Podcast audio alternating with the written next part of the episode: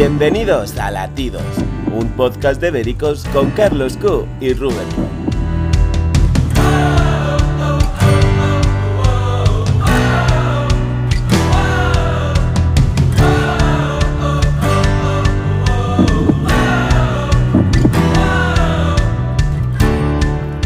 Hola y bienvenidos un miércoles más a Latidos, el podcast semanal de Béricos donde repasamos las noticias de la prensa del corazón más importantes y controvertidas de la actualidad.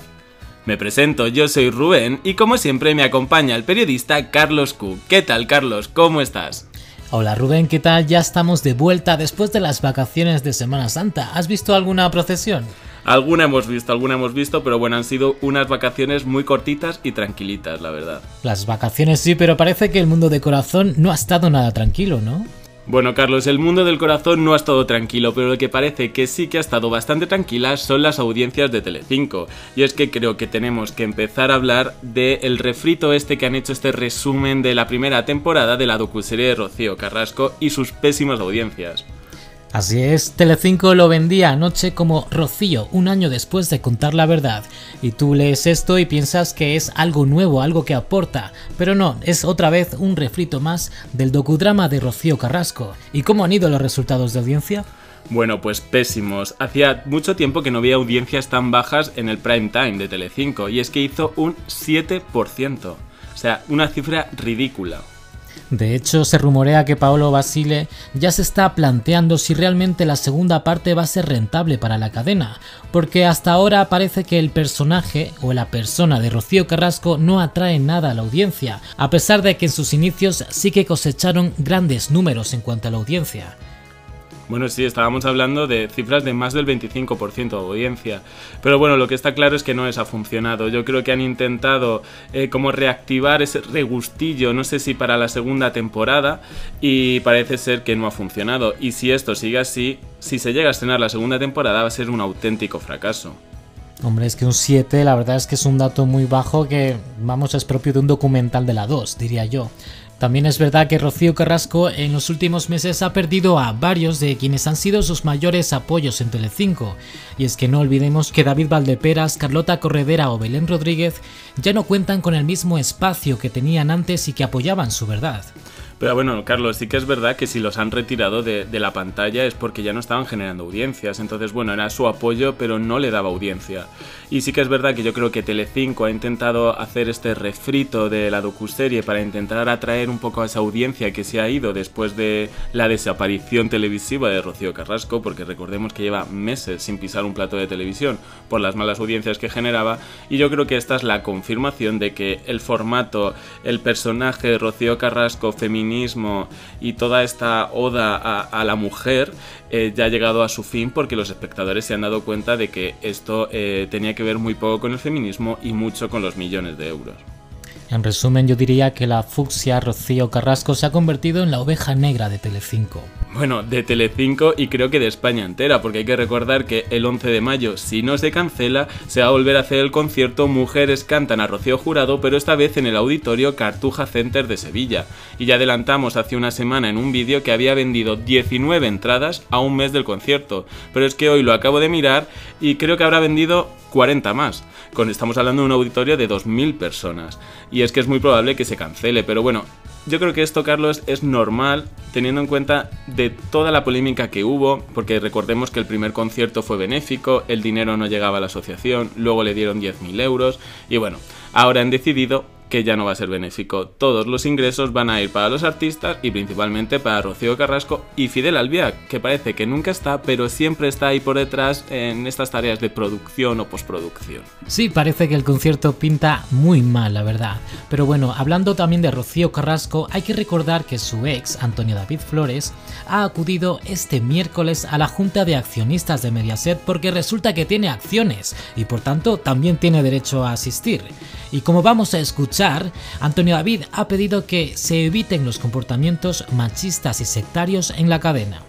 En otro orden de cosas, debo solicitar, si son tan amables a este Consejo de Administración, que en las cadenas del grupo, de forma real, se eviten los comportamientos machistas y sectarios que a título de ejemplo se han referido anteriormente, como lo ha realizado hasta ahora, en realidad no ha sido generar un debate, sobre la violencia machista, como ustedes refieren, en sus estados no financieros, sino lo que se ha puesto de manifiesto es un ejercicio cínico sobre el machismo, ya que, habiéndome acusado frente a lo dictaminado por la justicia como maltratador y ejecutor de violencia vicaria, incluso con un rótulo el día de mi despido con el número 016, la propia cadena durante este más de un año no ha hecho más que reproducir imágenes mías y de mi vida privada en esta cadena.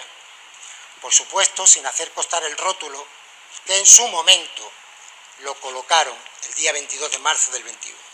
Sin embargo, después del documental, en la anteriormente referida entrevista a don Pepe Navarro, se reconoció por este señor que se encontraba en negociaciones con la fábrica de la tele para realizar un documental, cuando en este caso ni existe una sentencia judicial firme por lesiones a la señora Martínez. Es más, Señor Flores, llevan ya 20 minutos de intervención. Le ruego que por favor deje que transcurra el curso normal de esta Junta General. Hemos tomado nota de todas sus peticiones.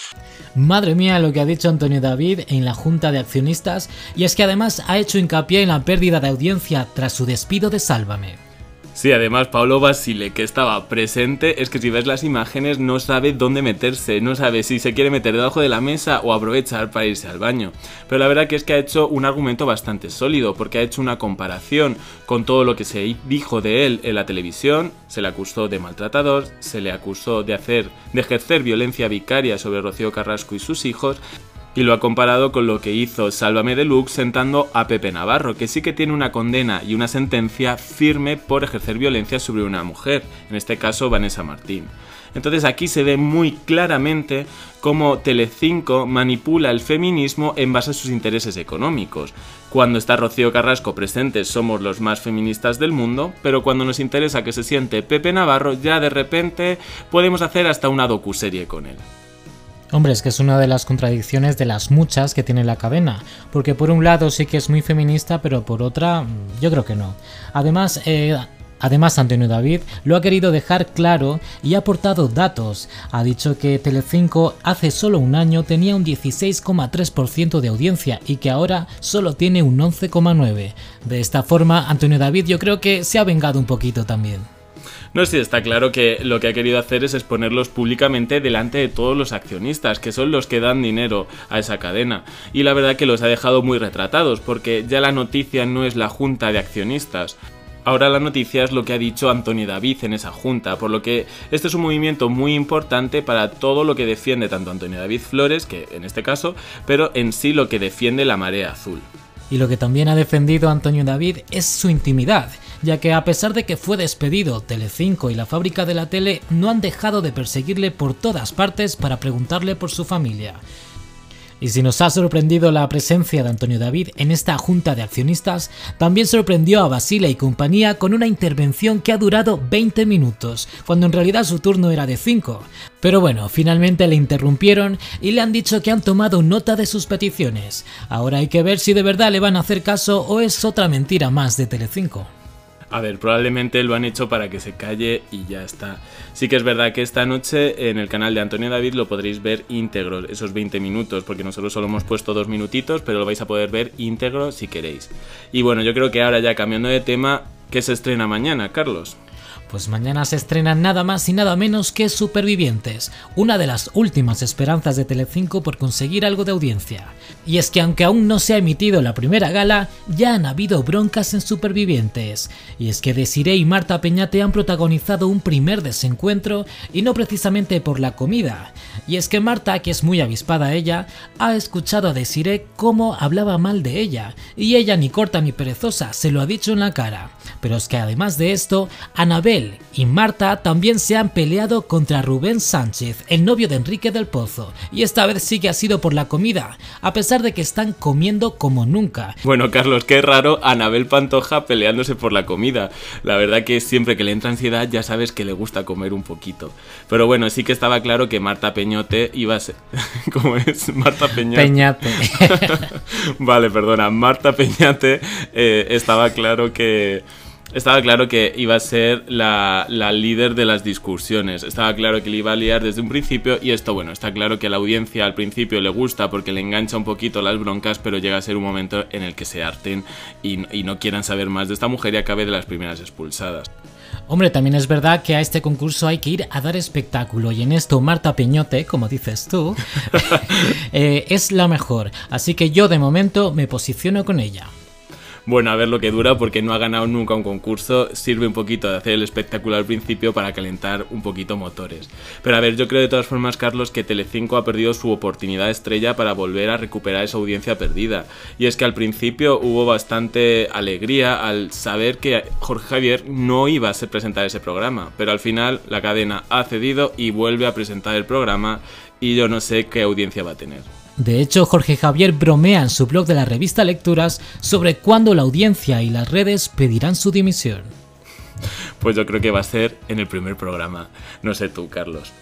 Bueno, Carlos, yo creo que hasta aquí el podcast de hoy. Como siempre ha sido un placer tenerte en latidos y recordar que nos vemos el miércoles que viene a las 8, tanto en Spotify como en el canal de YouTube Béricos. Así es Rubén, nos vemos la próxima semana, pero antes no olvidéis suscribiros a este canal y compartir el vídeo. Y además os dejo deberes, como la semana pasada, voy a dejar una pregunta a nuestros oyentes. ¿Conseguirá Supervivientes la misma audiencia que las ediciones anteriores? Pues ahí está la pregunta, os leemos en comentarios. Muchísimas gracias, hasta la próxima semana. Adiós.